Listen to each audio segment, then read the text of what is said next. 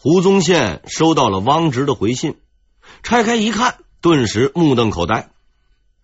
在这封信中，汪直呢对于谈判的事情连提都没提，只对他的儿子说了这样一番话：“儿子，你怎么就笨到这个份上了？你爹在外面，你才能好吃好住。你爹要是来了，那就全家死光光了。”哼，胡宗宪跟我斗，你还太嫩，计谋失败了。胡宗宪清楚的意识到，汪直的智商比徐海高得多，绝不在自己之下，是一个极为难缠的对手。面对如此强劲的敌手，胡宗宪越发兴奋起来。这场游戏越来越有趣了。汪直虽然表示了不愿谈判，却始终在岑港待着不动窝。他毕竟是个商人。不远万里赶过来，不过是想谈通商入贡的问题，但是碍于面子，又不信任胡宗宪，所以进退两难。最后，他还是提出了自己的条件：派一个人过来做人质，我就上岸归顺。胡宗宪的亲信夏正承担了这个重任，他孤身前往敌船。以换取汪直的信任。遗憾的是，这位仁兄再也没能回来，因为一个愚蠢的错误。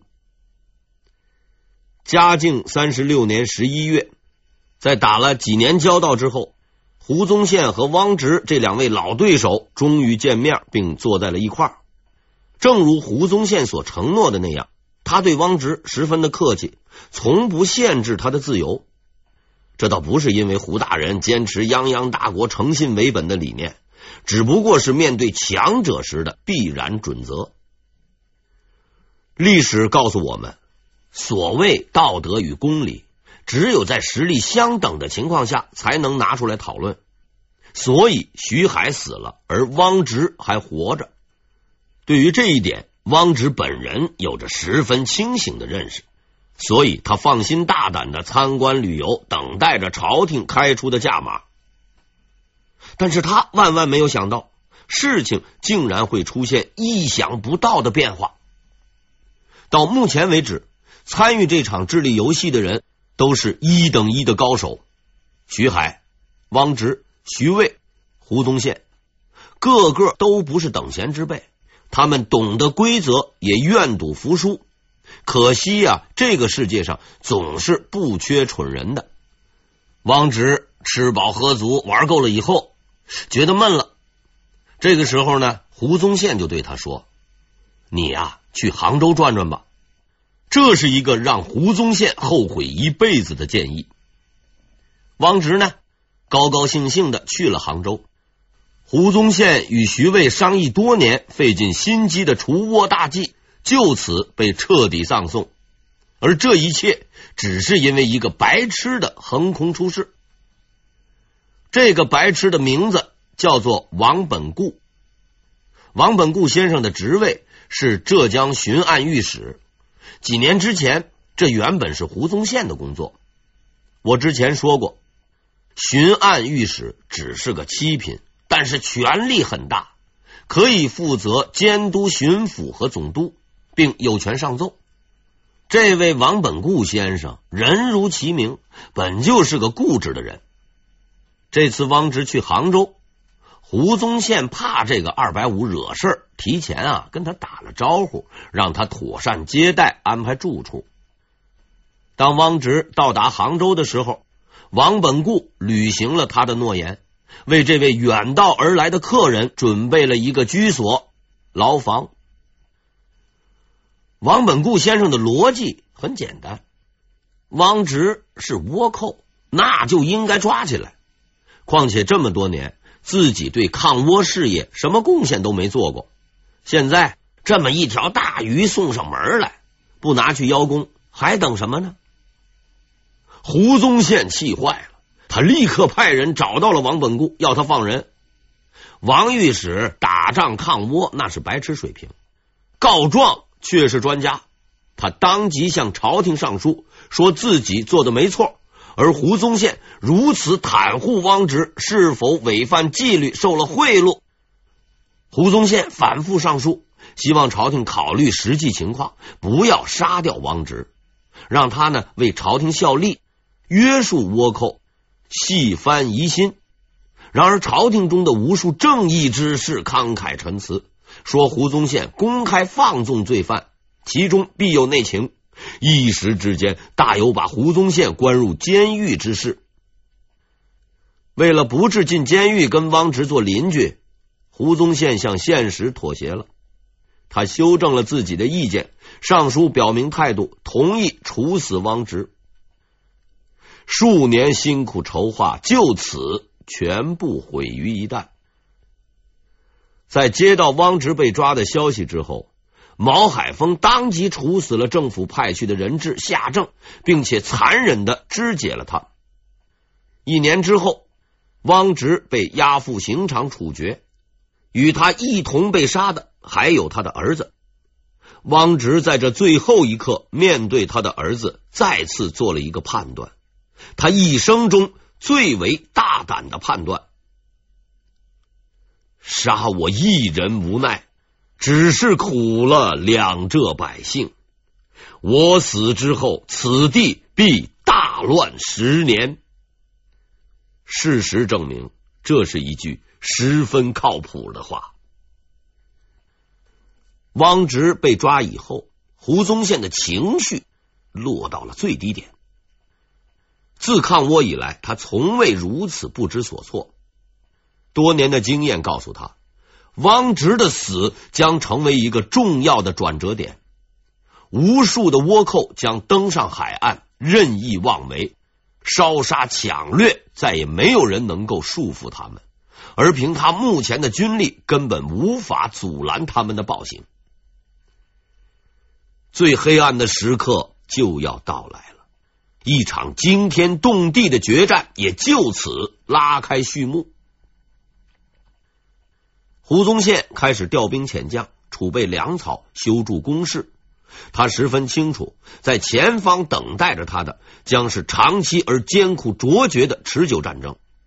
但是他做梦也没有想到，拉开这场战争序幕的是一次前所未有的惨败。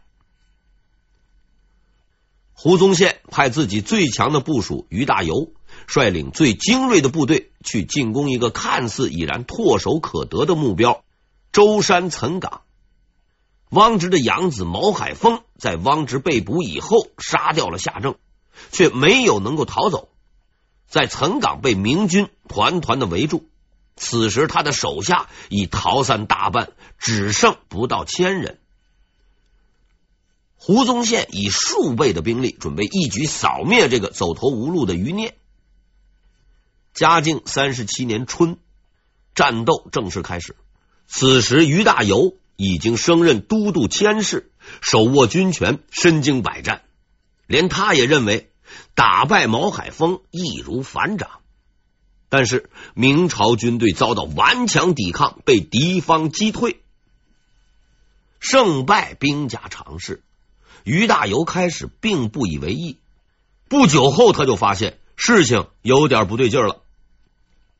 进攻从春天开始，一直打到了夏天，风景变了，天气变了，每天的战报却从来没有改变。于大猷拿出了看家的本领，陆战、海战、长矛、火炮、挖坑、耍诈，能用的他都用了。岑港的毛海峰却依然纹丝不动。一次又一次打退了明军的进攻。毛海峰拼命了，不但是为了求生，更是出于愤怒。在这场高水平的智力游戏中，他曾无比信任胡宗宪，相信他的许诺，相信事情终究会有一个妥善的解决。但是现在，他的所有期望都变成了怒火。他认为自己被欺骗了。在他的眼中，胡宗宪和王本固都是朝廷的人，没有任何区别。俗话说：“横的怕愣的，愣的怕不要命的。”这人要是不怕死，也就没什么可怕的了。于大猷虽然武士盖功，也盖不住这位玩命的哥们儿，乱拳照样能打死老师傅。于海峰一通王八拳下来，横扫少林的于大侠也没了办法。仗就这么打了下去，日日打，夜夜打，春天走了，夏天来了，又是一个深秋。于大猷急了，胡宗宪也急了，这么打下去。大伙就得在岑岗过年了，但他们终究没有和毛海峰共庆新春。说起来，这还要归功于他们的一位共同领导嘉靖。上万人打上千人，打的春去秋来，竟然还没有个结果。嘉靖气的是脑袋冒烟，莫非你们都是饭桶不成？他直接下达了命令。浙江总兵于大猷作战不利，限期一月拿下岑港。如到期不能攻克，自总兵以下全数撤职查办。这回于大侠麻烦了，他去找胡宗宪，想请领导啊帮忙解决问题。胡宗宪却连连摆手，愁眉苦脸的告诉他说：“打仗我是不行的，这个问题啊，只有靠老兄你自己了。”希望你早日建功，不然啊，兄弟我迟早要跟你一起下台。找组织也不行了。于大猷一跺脚，咬着牙又回了前线，督促军队日夜攻打。但是毛海峰这次那是吃了秤砣铁了心了，发誓要顽抗到底。攻了二十多天，仍然没有效果。眼瞅着日期就快到了。于大猷是百般无奈，只得用上了最后一招——开会。在会上，于大猷再次鼓励部下奋勇作战，而且他丝毫不怕丢脸，当众宣读了皇帝骂他的那封御示，然后明白的告诉大家伙：皇帝发怒了，后果很严重，你们还有什么本事，赶紧使出来，要不然等老子完蛋了，你们一个也跑不掉，都得陪我下去。这个集体大黑锅我要背，你们啊也得跟着背。这一回大家伙都慌了，为了保住饭碗，纷纷回营，积极准备。这时，一个参将找到了于大猷，自告奋勇的表示愿意充当先锋，剿灭毛海峰。看着这位毛遂自荐的参将，于大猷问：“你有把握吗？”参将信心十足的回答道。必尽全力，以获全胜。于大猷点了点头，但是心里实在是没谱，自己都打不了的仗，谁还能打？不过火烧眉毛之际，也只能凑合了。这位参将领命之后，没有立即行动，反而减少了进攻的次数，只是每天派几个小兵到敌军阵前叫阵，除此之外，什么也不干。于大猷多次催促，他却依然不动兵。这个期限眼看着是越来越近了，皇帝也等不及了，还没到一个月，就下令免去于大猷等人的官职，末了还放了句话：暂不追究戴罪立功。免了职还叫不追究？照这个意思，如果再打不下来，大家就要手牵手的进牢房了。就在于大侠心急如焚，准备亲自抄家伙出去拼命的时候，捷报传来，岑港终于被攻克了。那位参将使用的是一种极为巧妙的心理战术，先减缓进攻的节奏，麻痹对方紧绷的神经，同时仔细勘察地形，选择合适的突破口，待时机成熟，一举发动总攻，歼灭敌军。就这样，历时近半年的岑港之战落下了帷幕。在此战中，明军伤亡近三千余人，歼敌不到千人，部分倭寇成功突围逃窜，可谓是灰头土面，丢尽了脸。但嘉靖皇帝还是很够意思的，他兑现了承诺，没有处罚于大猷等人，将他们官复原职。于大猷算是逃过一劫，感慨万千。专程找到他的那位得力部下，由衷的感叹道：“惭愧，惭愧，我不如你呀！”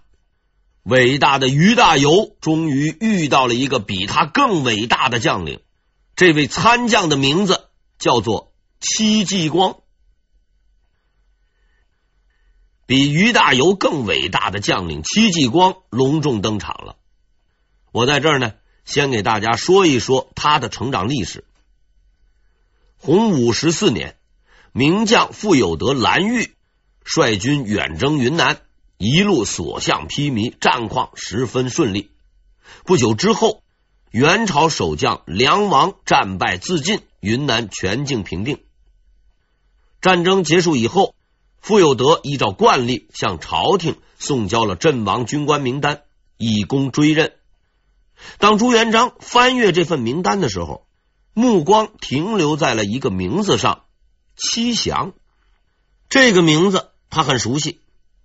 二十八年前，元至正十三年，当他刚与郭子兴决裂，准备进军定远的时候，这个人赶来投奔他。